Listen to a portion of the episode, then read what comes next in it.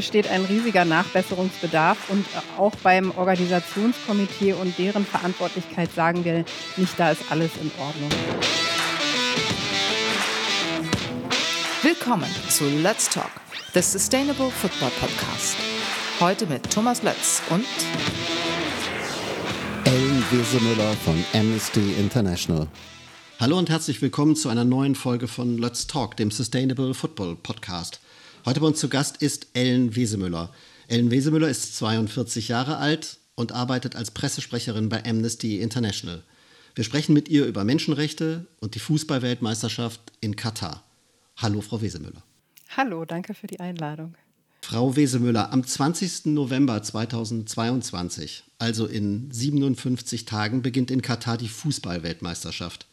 Wenn Sie Präsidentin des Deutschen Fußballbundes des DFB wären, nehmen wir das jetzt mal an, würden Sie die deutsche Männernationalmannschaft an diesem Turnier teilnehmen lassen?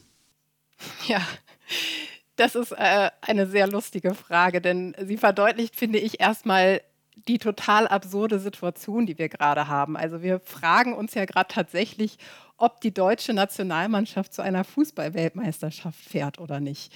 Und tatsächlich freut mich aber auch diese Frage, weil die zeigt nämlich, dass sich da äh, was entwickelt hat. Und zwar, dass die Bedeutung der Menschenrechte in dem Austragungsort an enormer Bedeutung gewonnen hat.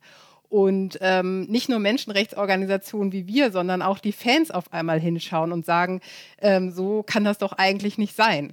Ähm, wir haben heute gerade eine Umfrage veröffentlicht, die wir selbst auch in Auftrag gegeben haben, wo rauskommt, dass äh, die Menschen in Deutschland das wichtig finden, dass bei so einer Vergabe von so einem Sportgroßereignis die Menschenrechte ähm, mit in, als Kriterium zählen. Und das kommt gleich an zweiter Stelle nach der Sicherheit der Fans und der, der Sportlerinnen.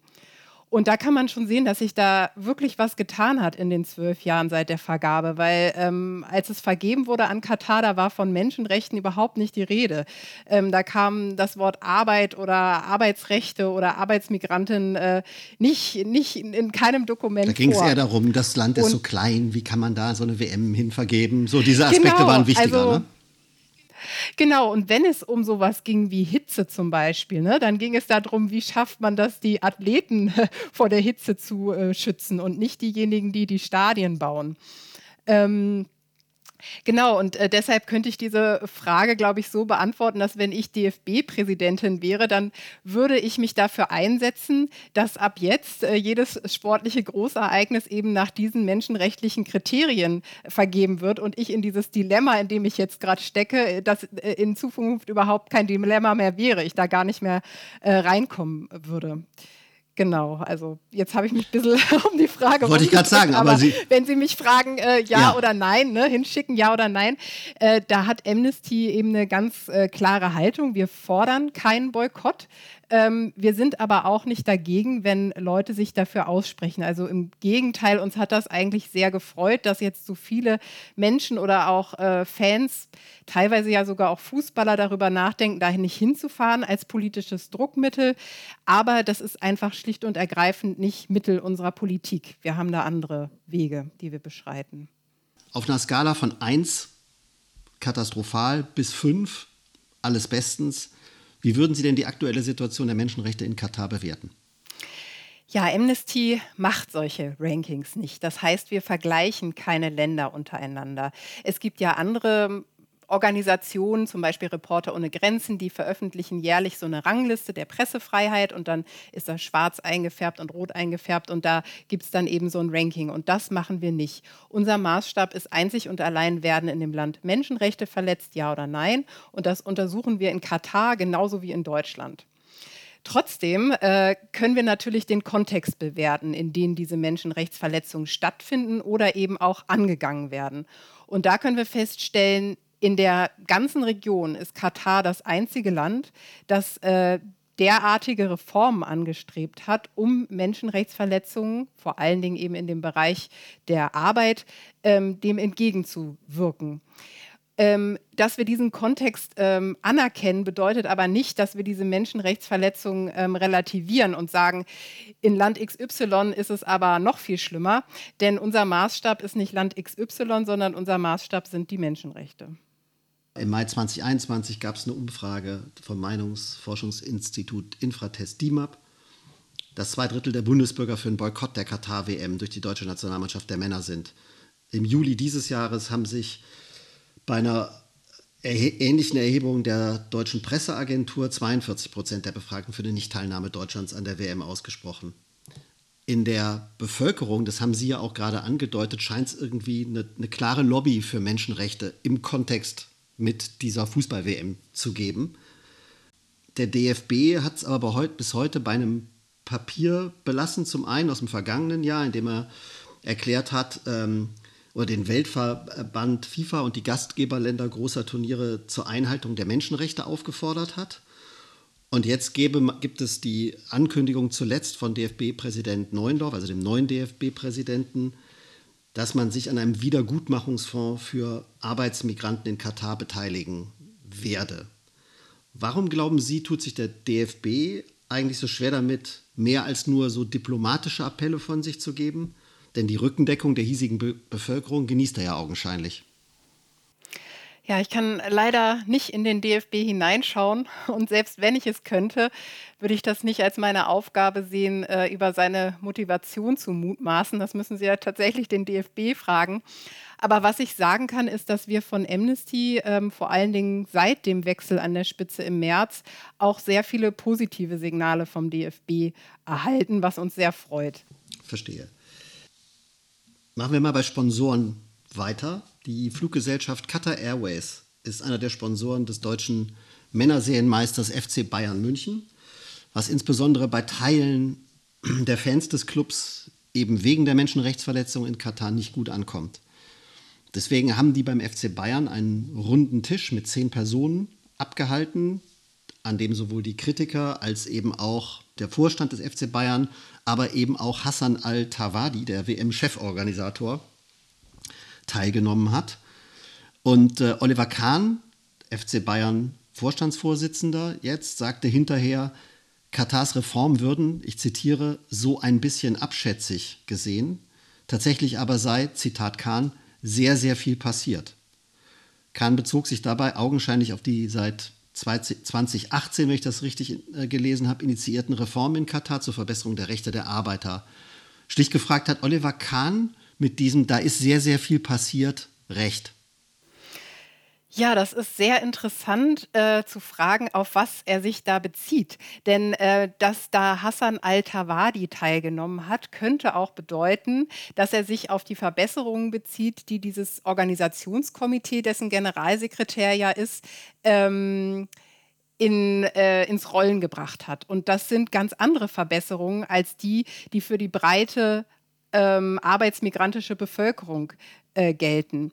Also das Organisationskomitee, ich weiß nicht, ob man das hier erklären muss, aber ist ja ein Gremium, was die WM organisiert. Das ist in jedem Land so, das war auch in Deutschland so und erstmal besetzt mit Politikern oder Funktionären aus dem Austragungsland. Und die haben halt 2014, also vier Jahre nach der WM, beschlossen, dass sie irgendwie bessere Sicherheitsstandards brauchen, was die Arbeitsbedingungen der Arbeitsmigrantinnen angeht.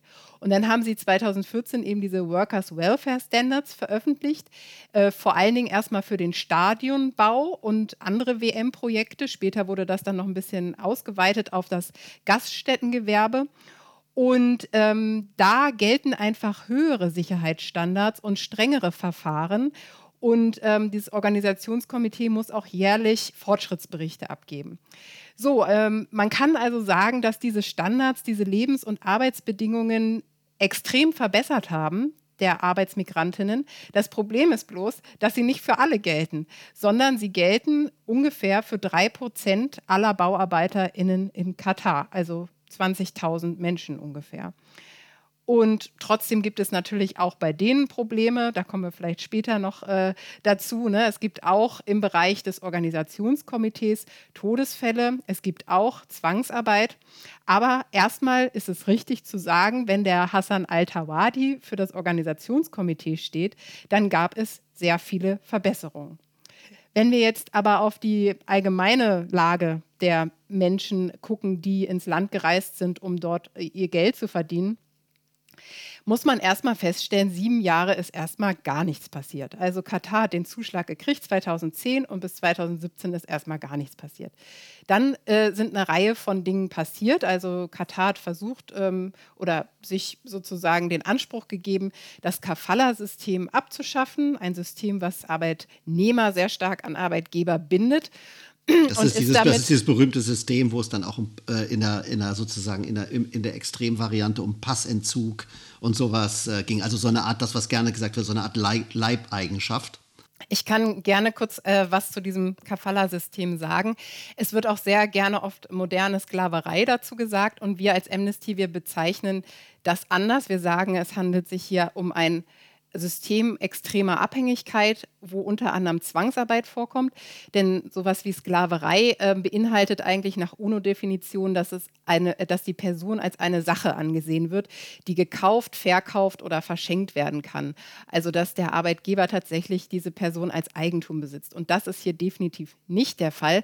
Aber was hier der Fall ist, ist, dass die Menschen ganz anders abhängig sind vom Arbeitgeber, als ähm, wir das gewohnt sind. Wir sind ja auch abhängig vom Arbeitgeber wir wollen, müssen Geld verdienen, ähm, aber wir können Verträge schließen und diese Verträge können wir auch kündigen. Und das ist nur ein Beispiel. Wir können uns in Gewerkschaften organisieren, wenn uns unser Gehalt nicht passt. Ähm, wir können Betriebsräte gründen. All das sind sozusagen ähm, vertragliche Regelungen, die es in diesem System eben nicht gibt. Und in der extremsten Form, haben Sie gesagt, geht es sogar so weit, dass eben der Aufenthaltsstatus nicht selbst bestimmt werden kann, dass der Wechsel des Arbeitsplatzes nicht selbst bestimmt werden kann. Das war das Kafala-System in Reinform und das sind die eben angegangen seit 2017 und haben ähm, also eigentlich hat sich erst seit 2020 dann richtig grundlegend was an dem Kafala-System geändert. Es gibt zum Beispiel nicht mehr dieses sogenannte Exit Permit, also sie brauchen, die Menschen brauchen keine Erlaubnis mehr, das Land zu verlassen. Das brauchten sie vorher. Äh, sie brauchen keine sogenannte Unbedenklichkeitsbescheinigung mehr von ihrem alten Arbeitgeber, um zu einem neuen zu kommen. Und es wurde auch sowas wie ein Mindestlohn eingeführt.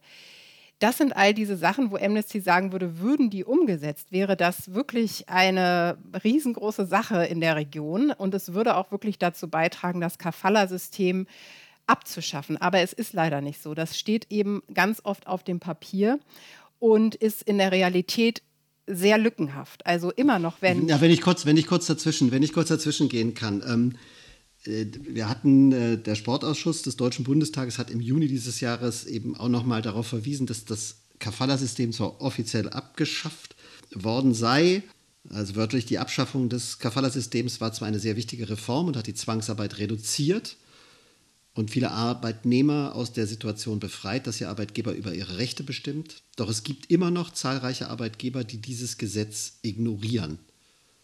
Das äh, ja. Genau, wir haben ja auch vor dem Sportausschuss gesprochen als Amnesty. Wir waren da ja auch eingeladen und uns freut natürlich, dass der Sportausschuss der ja dann auch ein Verfassungsorgan ist, sich unserer Auffassung angeschlossen hat. Allerdings gehen wir schon noch ein bisschen weiter. Wir sagen nicht, dass äh, Katar das Kafala-System abgeschafft hat, sondern dass es das eben reformiert hat. Für eine Abschaffung würde zum Beispiel auch notwendig sein, das gibt übrigens auch die ILO vor, dass Gewerkschaften gegründet werden können. Und das ist was, was bis zum heutigen Tage den Arbeitsmigrantinnen und Arbeitsmigranten verwehrt ist. Sie können sich einfach nicht selbst organisieren, um ihre Rechte durchzusetzen.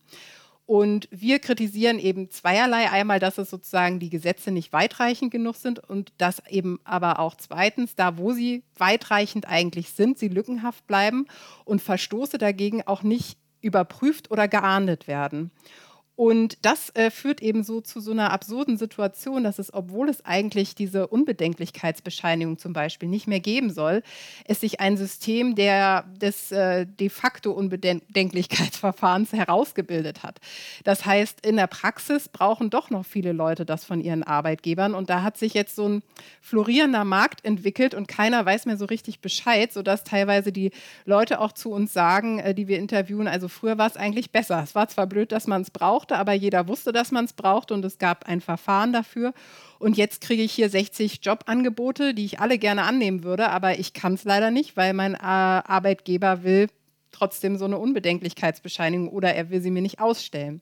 Und es gibt sehr viele Möglichkeiten für die Arbeitgeber, ähm, die Menschen daran zu hindern, ihre Arbeit zu wechseln, wenn sie unzufrieden sind oder Löhne nicht ausbezahlt kriegen. Sie können zum Beispiel trotzdem äh, die Reisepässe einbehalten ne? oder ihre Aufenthaltsgenehmigung nicht verlängern. Dafür sind die nämlich immer noch zuständig. Ähm, sie können fälschlicherweise Strafanzeige stellen wegen unerlaubtem Verlassen des Arbeitsplatzes. Das ist ein Straftatbestand in Katar. Und so ähm, müssen wir eben leider feststellen, dass das auf dem Papier sehr schön ist, aber in der Realität leider nicht umgesetzt wird. Frau Wesemüller, Sie haben das gerade ange angedeutet. Diese, diese Verbesserungen sind ja wohl offensichtlich vor allen Dingen rund um, rund um die Tätigkeiten der Arbeitsmigrantinnen in, äh, was jetzt WM Stadienbau, Infrastruktur und so weiter anbelangt. Das habe ich schon richtig verstanden. Das bedeutet also, dass sozusagen der der restliche Bereich, die arbeiten ja da nicht nur und bauen AWM-Stadien, zumal die jetzt ja wahrscheinlich auch einigermaßen fertig sein dürften, sondern da werden ja auch ganz viele andere Infrastrukturprojekte beispielsweise errichtet. Bedeutet das, dass vor allen Dingen da ein Fokus drauf gelegt wurde und sozusagen der restliche, viel größere Bereich immer noch in Grauzone ist äh, oder, nicht, oder nicht so reformiert worden ist, wie das eben dann für diese WM-spezifischen Arbeitstätigkeiten gilt? Ja, es ist immer noch so, dass es einen Unterschied gibt, dass für die Menschen, die auf direkten WM-Projekten, das sind nicht nur Stadien, auch ähm, zertifizierte FIFA-Hotels zum Beispiel oder Trainingsplätze angestellt sind, dass für die bessere Arbeitsbedingungen gibt, gilt. Also diese, diesen Gap gibt es immer noch. Aber Katar hat natürlich auch eben dann ab 2017 versucht, ähm, die Rechte über ähm, diesen Zirkel hinaus äh, zu erweitern. Also die Diskrepanz gibt es immer noch, aber man kann jetzt nicht sagen, dass sonst nichts passiert ist. Aber ganz lange äh, lagen eben so ganz große Bereiche, wie zum Beispiel die Rechte von Hausangestellten. Ne? Das sind erstens also viele Frauen, die sehr krasser Abhängigkeit ihrem Arbeitgeber gegenüber ähm, ausgeliefert sind, weil sie da wohnen, ne? weil sie da 24 Stunden sind, weil da niemand hinguckt, weil da niemand sagen kann, so jetzt sind aber acht Stunden rum, dass dieser Bereich ganz, ganz lange ausgeblendet wurde und gar nicht angefasst wurde. Und der betrifft aber wirklich viele Menschen. Also nochmal nachgefragt, der Eindruck ist nicht falsch, dass vor allen Dingen um diese WM-Projekte herum nachgebessert wurde aber ansonsten noch ein erheblicher Nachbesserungsbedarf besteht.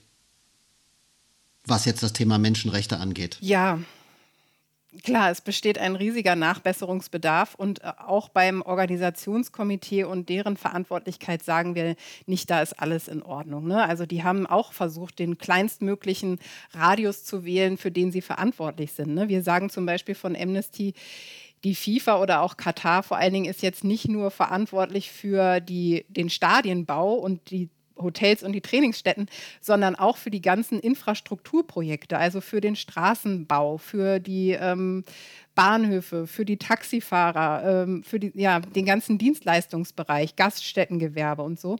Und das ist was, was da auch ähm, sozusagen nicht so gesehen wurde oder erst langsam so gesehen wird.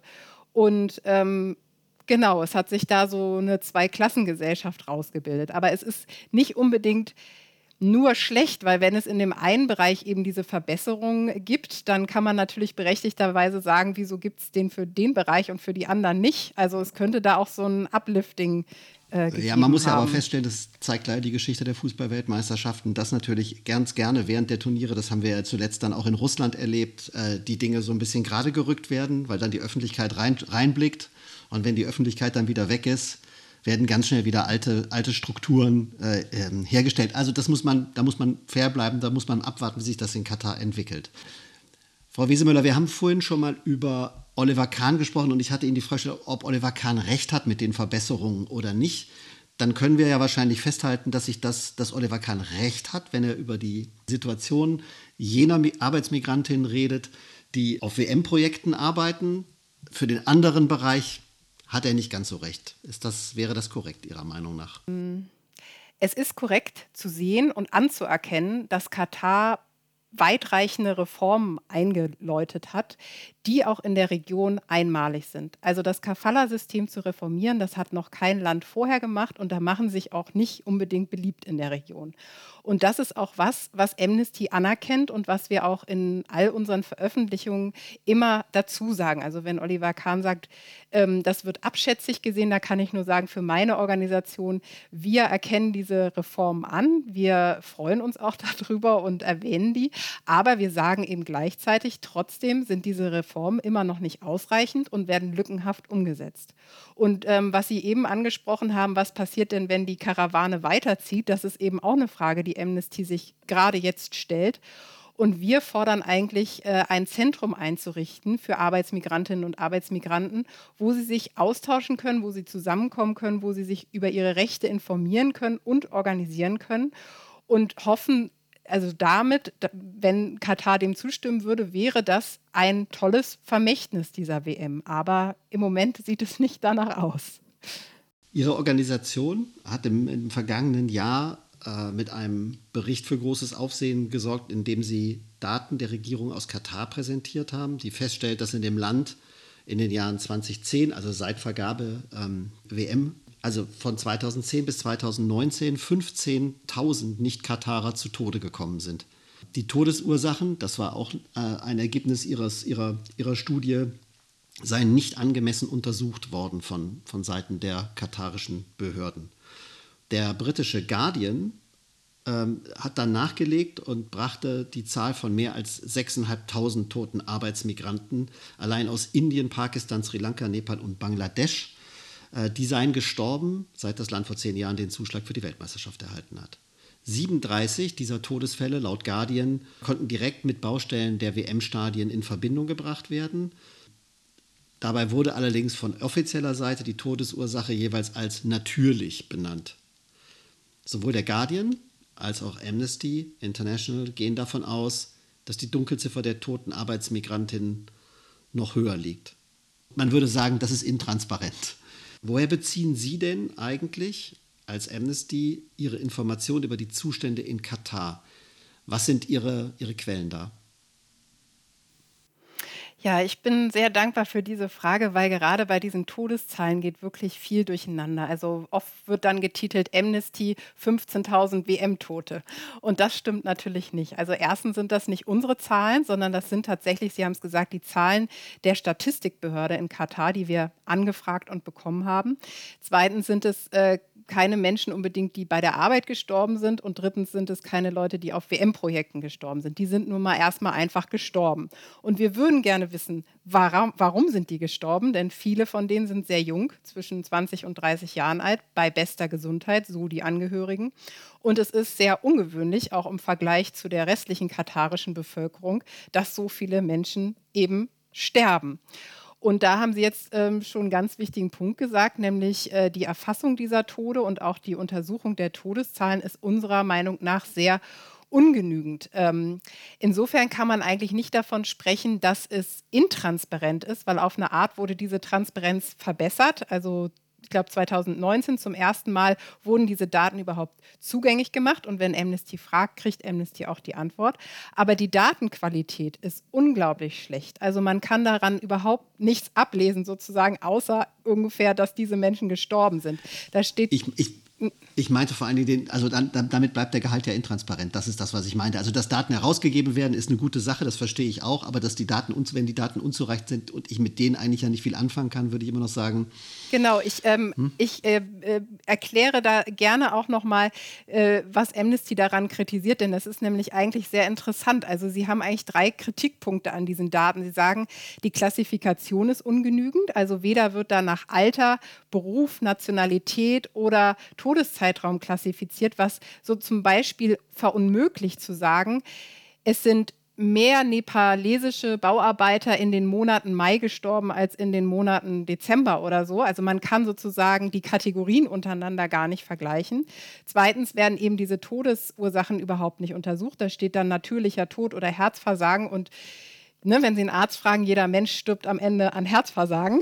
Aber nicht, aber nicht jeder 20-Jährige. Genau. Und drittens, ähm, scheinen sich die Kategorien auch über die, Jahr, über die Jahre geändert zu haben. Also zum Beispiel sehen wir am Anfang äh, gibt es sehr viele Menschen, wo drin steht der ähm, Unknown Death, also sozusagen unbekannte Todesursache. Und ähm, jetzt sind es nur noch ganz wenige. Aber in der Kategorie Herzversagen war es vor äh, zehn Jahren ganz wenige und sind jetzt ganz viele. Und letztendlich ist aber Herzversagen äh, genau die gleiche Kategorie, nämlich sozusagen auf Deutsch gesagt, man hat sich nicht darum gekümmert zu untersuchen, woran die denn gestorben sind. So, und jetzt ähm, nochmal zu den 33 oder 37 Toten vom Guardian. Weiß ich nicht, wo ähm, die Zahl jetzt her ist, aber sie liegt sehr nah an den auch ganz offiziell veröffentlichten Todeszahlen vom Organisationskomitee, die nämlich sagen, auf unseren Baustellen, die direkt mit der WM zu tun haben, sind insgesamt 34 Menschen gestorben. Also das mussten die in ihren Fortschrittsberichten auch feststellen. Insofern ist nicht alles ähm, Gold, was glänzt, was ich vorhin gesagt habe. Ne? Also selbst in dem Bereich, der viel, viel besser aufgestellt ist und viel genauer dokumentiert, sind innerhalb von fünf Jahren, wo sie das dokumentieren, 34 Menschen gestorben. Und auch bei denen ähm, stehen bei 18 keine Todesursache und eben sehr viele waren da jünger. So, wie erhebt jetzt Amnesty diese, diese Daten? Also einmal habe ich ja schon gesagt, es ist für uns überhaupt kein Problem, ins Land zu kommen. Wir dürfen da einreisen. Wir, das ist auch nicht selbstverständlich. Es gibt viele Länder, wo wir das nicht dürfen und wo uns da sehr große Steine in den Weg gelegt werden. Also das ist schon mal möglich. Wir können auch ähm, die Behörden anfragen, uns Zahlen zu liefern und dann liefern die sie auch. Die sind dann eben nicht immer in der Qualität, in der wir sie wün sich uns wünschen, aber wir bekommen die. Und dann fragen wir eben auch noch andere Leute. So, wir fragen zum Beispiel im Fall von Todeszahlen medizinische Experten, Kardiologen, Pathologen etc. Wir befragen die Angehörigen in den Herkunftsländern. Also da reisen dann tatsächlich Researcher hin und fragen in Nepal oder Bangladesch die ähm, Eltern, ähm, wie war ihr Junge denn so drauf? Hatte er gesundheitliche Probleme? Und sie fragen auch die Regierung dieser Herkunftsländer, weil manchmal haben die Regierungen tatsächlich eine bessere Statistik über die eigenen im Ausland verstorbenen Angehörigen, als Katar das hat. Und Amnesty fordert jetzt eben, dass diese Todesursachen besser untersucht werden, damit wir überhaupt eine Aussage darüber treffen können oder unsere These untermauern können, vielmehr, dass das an den Arbeitsbedingungen liegt, äh, dass viele, vor allen Dingen Bauarbeiter, wegen der Hitze und den schlechten Arbeitsbedingungen sterben zum Beispiel. Aber Sie haben und ja auch gesagt, dass es, dass es vor allen Dingen, und da, da haben Sie sich dann sozusagen, da gibt es einen Zusammengang mit, den, mit dem Guardian, dass beide Organisationen, also die Zeitung, das Medium, genau wie Sie als, als Menschenrechtsorganisation sagen, dass Sie davon ausgehen, dass die Dunkelziffer deutlich höher liegt. Wir sagen nicht, äh, eigentlich sind es noch mehr Tote, sondern wir sagen, von diesen vielen Toten, die es gibt, das sind ja nicht wenig, 15.000 Toten, wissen wir einfach nicht, welche davon sind an Arbeitsunfällen gestorben. Nee, nee, das, Verzeihung, nochmal noch mal zurück. Das mhm. bezog sich ja vor allen Dingen auf die, auf die WM-Baustellen dann tatsächlich. Also dann nochmal so, dass man genau. sagt, dass, das, dass mhm. die Dunkelziffer dort halt höher liegt. Genau, das sind einfach Zahlen vom Organisationskomitee. Das ist keine unabhängige Einrichtung. Das ist, ähm, sind, ist, ist die katarische Regierung, die dieses Organisationskomitee besetzt und die eben diese Zahlen rausgibt. Wir können das nicht überprüfen. Wir müssen das sozusagen glauben. Frau Wesemüller, vor ganz aktuell ist wir reden heute viel über Umfragen, aber eine von Ihnen beauftragte Umfrage in 15 Ländern weltweit, darunter Deutschland, die Schweiz, Großbritannien und die USA. Diese Umfrage hat ergeben, dass 73 Prozent der Befragten sich dafür aussprechen, dass der Weltfußballverband FIFA jene Arbeitsmigranten entschädigt, die im Laufe der Vorbereitung auf die WM in Katar Schaden genommen haben. Beziehungsweise vermutlich auch deren Angehörige, wenn sie dann gestorben sind. Bei den Befragten, die WM-Spiele ansehen möchten, fiel die Zustimmung zu diesem Vorhaben mit 84 Prozent sogar noch größer aus. Die Entschädigungen sollen aus den geschätzt 6 Milliarden US-Dollar Gewinn, den der Weltfußballverband FIFA mit dem Turnier in Katar machen wird, äh, genommen werden. Reicht finanzielle Kompensation, um die es ja hier geht, reicht die einfach aus und danach geht es dann weiter wie gehabt? Also zunächst mal muss man sagen, dass die finanzielle Kompensation tatsächlich wichtig ist. Denn wir reden hier über die Menschenrechtsverletzungen von den Ärmsten der Armen. Menschen aus Nepal und Bangladesch sind, haben sich aufgemacht, um in Katar ähm, den Lebensunterhalt für teils ganze Familien zu bestreiten, indem sie das Geld zurückschicken. Und diese Menschen sind auch teilweise sogar sehr hoch verschuldet, weil es immer noch diese horrenden Anwerbergebühren gibt, die sie dann eben als Schulden Erstmal haben. entrichten mussten. Ja. Genau. Und deshalb ist es nicht nichts, diese Menschen auch finanziell zu ähm, kompensieren. Tatsächlich denken wir aber auch, dass es der FIFA gar nicht um diese 400 US-Dollar geht, die wir äh, da fordern. Denn äh, das ist eine Summe, ähm, da denken wir, wenn die das zahlen können und dann wäre Schluss mit der Debatte, dann würden die das tun. Deshalb nur, nur ist jetzt, die, also die, die Summe ist 440 Millionen äh, genau. US-Dollar. Das ist die Entschädigungssumme, die die Amnesty in den Raum gestellt hat. Genau, das ist aber eine symbolische Größe. Das entspricht dem Preisgeld. Und wir denken, dass äh, wir wollen jetzt sozusagen nicht für alle sagen, wie viel es denn wäre. Wir denken, dass das viel mehr Geld wird, wenn man diese Vermittlungsgebühren zum Beispiel dazu zählt, wenn man nicht gezahlte Löhne dazu zählt, ähm, wenn man eben alle Verletzungen dazu zählt, die eben unbekannt sind. Äh, und dann eben zuletzt die Todesfälle und dass die Summe eigentlich nicht von uns jetzt vorgegeben werden soll, sondern in so einem gemeinsamen Projekt transparent mit Betroffenen, mit Gewerkschaften, mit der Zivilgesellschaft ermittelt werden soll. Also wir sagen nicht 400 US-Dollar und dann ist Schluss, sondern das ist sozusagen erst der Anfang und ein bisschen so eine symbolische Sache. Die Frage ist, warum macht die FIFA das nicht? Weil das eben nicht nur eine finanzielle Kompensation wäre, sondern es wäre das Eingeständnis, dass man tatsächlich verantwortlich ist für diese Menschenrechtsverletzung. Es wäre ein Zeichen der Verantwortungsübernahme und damit auch ein Präzedenzfall, der für alle weiteren WMs gelten würde und vielleicht sogar für alle anderen großen Sportereignisse. Und es wäre ein sehr langes, also vielleicht sogar ein Jahrzehnte dauerndes Verfahren, das irre kompliziert ist und auch die FIFA dauerhaft sehr beschäftigen wird. Denn man muss ja erstmal rausfinden und dokumentieren, wer ist verletzt worden und warum und in wessen Verantwortung lag das. Die Menschen müssen ausfindig gemacht werden. Und sollte es so einen Entschädigungsmechanismus geben, würde das wirklich neue Maßstäbe setzen. Es würde natürlich Vergangenes nicht wieder gut machen, das geht ja gar nicht, aber die FIFA ist tatsächlich unserer Ansicht nach verantwortlich dafür, denn sie hat sich zu den UN-Leitprinzipien für Wirtschaft und Menschenrechte bekannt, spät, aber hat sie. Sie hat sich eine eigene ähm, Menschenrechtsstrategie gegeben und nach ihrer eigenen sowie der internationalen, ähm, den internationalen Standards ist sie dafür verantwortlich, was in diesem Bereich ähm, passiert und muss ähm, Arbeitsmigrantinnen entschädigen. Dann lassen Sie uns über die Rolle der Frauen in Katar sprechen.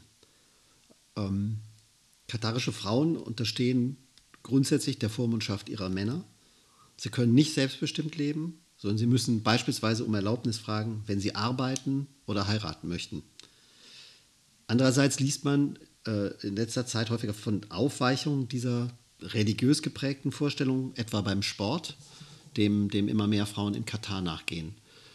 Der Journalist Ronny Blaschke äh, hat in diesem Zusammenhang geschrieben, dass Katar zwar bei uns als rückständig gelte, in der Region aber als fortschrittlich angesehen werde. Sie haben das vorhin auch schon mal ausgeführt, dass es halt dass die Abschaffung des oder die, eine Reform des Kafala-Systems in der Region quasi einer, einer, einer Revolution gleichkommt. Ähm, aber was das jetzt, was das, was das, was die grundsätzliche Situation der Frauen an, anbelangt, ähm, gehen Sie da mit, dass das da auch Fortschritte gibt? Oder ist das auch ein weiterer Bereich, wo man sagen kann, naja, also auch da immer gemessen an dem Verständnis, was wir haben äh, von, von Frauenrollen und von Menschenrechten, ist das da, geht es da jetzt vorwärts oder ist das, da, äh, hat die WM darauf keinen Einfluss? Ähm, genau, Sie haben es ja schon gesagt, die Frauen müssen äh, nach Gesetz die Erlaubnis einholen, wenn sie arbeiten wollen, wenn sie im öffentlichen Bereich äh, arbeiten wollen, wenn sie heiraten wollen, wenn sie ähm, im Ausland studieren wollen. Und auch die Frauen, mit denen Ronny Blaschke redet, wir haben auch engen Kontakt, der schreibt auch fürs Amnesty-Journal, ich habe gerade vorgestern mit ihm gesprochen, wollen teilweise nicht ihren Namen in der Zeitung lesen, wenn er Reportagen über sie schreibt und erzählen, dass es in der Realität eben oft auch dann doch nicht die ganz so schöne Fassade ist, wie die Regierung das ähm, gerne hätte. Also es gibt zwar Frauenfußball auch äh, und es gibt auch äh, viele äh, Frauen, die da spielen, aber da dürfen zum Beispiel auch keine Männer zuschauen. Oft ist es in der Region dann auch so, dass Frauen, die dann besonders stark sind, auch gar nicht so gut angesehen werden. Ne? Die werden dann als männlich oder sogar lesbisch oder so verurteilt. Ähm, und das gibt dann ein ganz großes Problem dann auch mit, mit starken Frauen in der Gesellschaft. Und ähm, zwar stimmt es, dass auch zum Beispiel sehr viele Frauen studieren. Ne? Ich glaube, 70 Prozent der Frauen studieren. Aber wenn man sich dann anguckt, wer arbeitet dann danach, dann sind es dann doch wieder nur 37 Prozent. Also da gehen auch dann an, anscheinend sehr viele verloren. Ähm, Ronny Blaschke hat mir auch erzählt von einer Frau, die ein Fitnessstudio eröffnet hat und die Geschäftsführerin ist, aber nicht auf dem Papier. Sie darf sozusagen nicht mit Namen dieses Geschäft führen, sondern nur inoffiziell. Und insofern kann man ähm, eben, muss man ein bisschen unterscheiden vielleicht. Also es gibt einmal die Struktur und die, die, Struktur diskriminiert Frauen und es gibt den Alltag, wo es vielleicht teilweise nicht mehr so ist, aber teilweise eben dann doch. Ähm, und wir von Amnesty sagen, also wir gucken uns eigentlich die Struktur an und sagen, die Struktur, die Gesetzeslage, die ist diskriminierend, die verstößt gegen Menschenrechte und es gibt eben für Frauen auch keine Rechtssicherheit. Vielleicht, klar, kann man das ein oder andere Gesetz ignorieren oder übertreten oder heimlich oder öffentlich sogar eine andere Praxis einführen. Aber es gibt eben keine Sicherheit, dass man deshalb nicht dann äh, belangt wird irgendwann. Und man kann natürlich auch sagen, aber in Saudi-Arabien ist es ja noch viel schlimmer. Aber Saudi-Arabien sind eben nicht äh, die Maßstäbe unserer Arbeit, sondern die Menschenrechte. Noch ein weiteres Thema, was, was immer wieder debattiert worden ist, sind die Rechte der nicht heterosexuellen Personen. In Katar werden eben nicht heterosexuelle Lebensmodelle strafrechtlich verfolgt. Homosexualität ist verboten, kann gesetzlich mit bis zu sieben Jahren Gefängnis bestraft werden. Im Juni gaben katarische Behörden bekannt, dass sie LGBTQ-Fußballfans keine Sicherheit während der Weltmeisterschaft garantieren können und haben sie sogar dazu aufgefordert, nicht in das Land zu reisen. Man sei ein konservatives Land. Damit wurde das begründet. Und weiter, Zitat, wir hindern niemanden daran, nach Doha zu kommen, aber wir erwarten und wollen, dass die Menschen unsere Kultur respektieren. Nach Recherchen skandinavischer TV-Sender könnte das Problem dann bereits bei der Hotelzimmerbuchung beginnen. Zwei Journalisten hatten in Katar bei 69 offiziellen WM-Hotels als homosexuelles Paar ein Zimmer buchen wollen. Drei Hotels haben die äh, Anfrage sofort abgelehnt, 20 andere haben erklärt, dass sie nicht wollen, dass äh, dieses Paar dann seine Homosexualität während des Aufenthalts offen zeige. Dabei wurde unter anderem dann auch darauf verwiesen, dass die Polizei bereits Schwule aus dem Hotel abgeholt und fortgeschafft habe. Wie ist da die Position von Amnesty International? Raten Sie nicht heterosexuellen Menschen davon ab, die WM in Katar zu besuchen? Ja, wir vergeben keine Warnhinweise, keine Reisehinweise, so wie das Auswärtige Amt. Aber klar ist, es gibt keine Rechtssicherheit für äh, nicht heterosexuelle Menschen. Ähm, Sie haben es erwähnt, es ist im Gegenteil äh, die Diskriminierung im Gesetz vorgesehen. Nicht nur Gefängnisstrafen, sondern auch Strafen wie Peitschenhiebe sind vorgesehen. Wird zwar wohl seit längerem nicht mehr ausgeführt, aber es gibt eben keine Sicherheit. Man kann sich da nicht drauf berufen.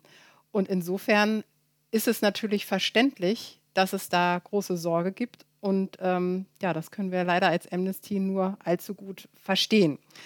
Ähm, ich möchte noch was zu diesem Kulturargument sagen. Ähm, was der katarische Staat so ein bisschen vor sich herträgt.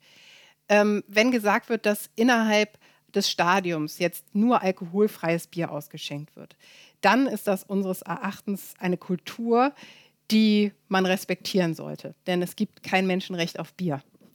Aber wenn ein Menschenrecht auf Liebe oder die freie Entscheidung, mit wem man zusammen sein will, mit wem man Sex haben will, ähm, ähm, verletzt wird, ähm, und sogar man diskriminiert wird aufgrund äh, dieser Entscheidung, dann ist das keine Frage der Kultur, dann ist das eine Frage der Menschenrechte und die gelten universell. Ich frage Sie mal was ganz Persönliches am Ende unseres Gesprächs. Es gibt ja in Deutschland immer mehr Menschen, die dann zumindest sagen, okay, wir, wir boykottieren, also wir fahren da nicht hin und so weiter, aber wir boykottieren diese Veranstaltung auch und gucken noch nicht mal die Spiele. Ich weiß nicht, ob Sie Fußballfan sind, darüber haben wir nicht geredet bis dato, aber wie sieht denn das bei Ihnen aus? Gucken Sie die WM in Katar? Ja, also Amnesty hat ja diesen Slogan Fußball ja, Ausbeutung nein. Und da habe ich das Glück, dass das genau mit meinen persönlichen Neigungen übereinstimmt. Denn ich gucke sehr gerne Fußball und auch eben so einen tollen Profifußball. Und ich werde das auch gucken. Ähm, aber ich werde das äh, gucken äh, und trotzdem über die massive Ausbeutung, die es in dem Land gibt, über die Beschneidung von Rechten von so vielen Menschen, ähm, ohne darüber zu schweigen. Also das ist natürlich dann auch das Glück, dass ich äh, in diesem Bereich arbeite, dass ich mich damit täglich auseinandersetze und das anprangern kann. Aber eigentlich kann das auch jeder. Also man kann natürlich mit seinem eigenen Freundeskreis drüber reden. Oder wenn man sogar hinfährt, kann man sich über die Arbeitsbedingungen der Menschen in dem Hotel, wo man ist, informieren und das äh, skandalisieren. Und ich denke, das ist äh, kein ähm, Entweder-Oder, sondern ein sowohl als auch. Und so geht das dann für mich. Frau Wesemüller, herzlichen Dank für das Gespräch. Gerne. Das war Let's Talk, the Sustainable Football Podcast.